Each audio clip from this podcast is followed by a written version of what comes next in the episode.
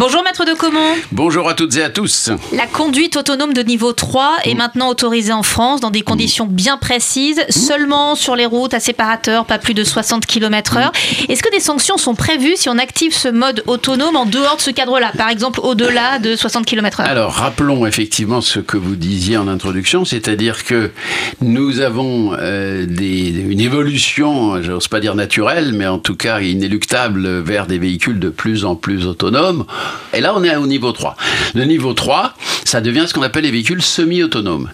C'est-à-dire que vous n'avez absolument plus besoin de toucher le volant, mais si ça a été autorisé, ça y est, la réglementation française s'est adaptée depuis à peu près deux ans, je crois.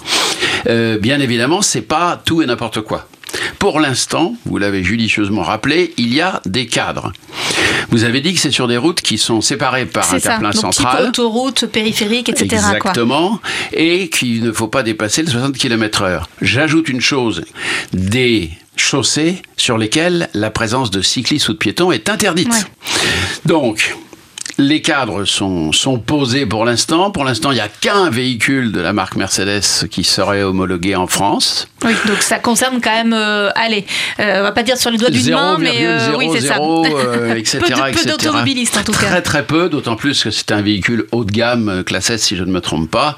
Donc par définition, c'est réservé à ceux qui ont envie d'avoir un véhicule autonome et les moyens de se le payer avec quelques dizaines de milliers d'euros à la clé.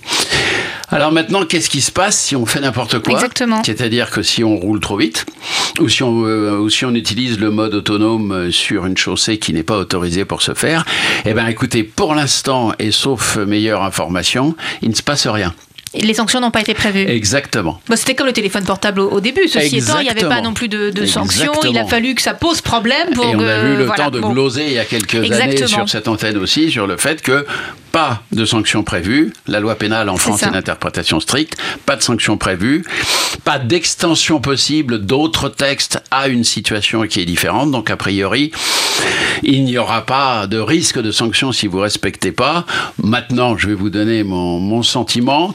Il se trouvera peut-être euh, éventuellement un policier ou un gendarme pour vous sortir le- le- le- l'article fourre-tout de la conduite dangereuse, Ouais. c'est-à-dire que vous n'êtes pas en mesure de, etc., ainsi de suite, euh, pouvoir euh, conduire, réagir rapidement en cas de besoin, dans la mesure où justement cette autorisation n'a été donnée que dans un contexte, dans un cadre limitatif en termes de vitesse, en termes d'axe et en termes d'absence d'usagers fragiles.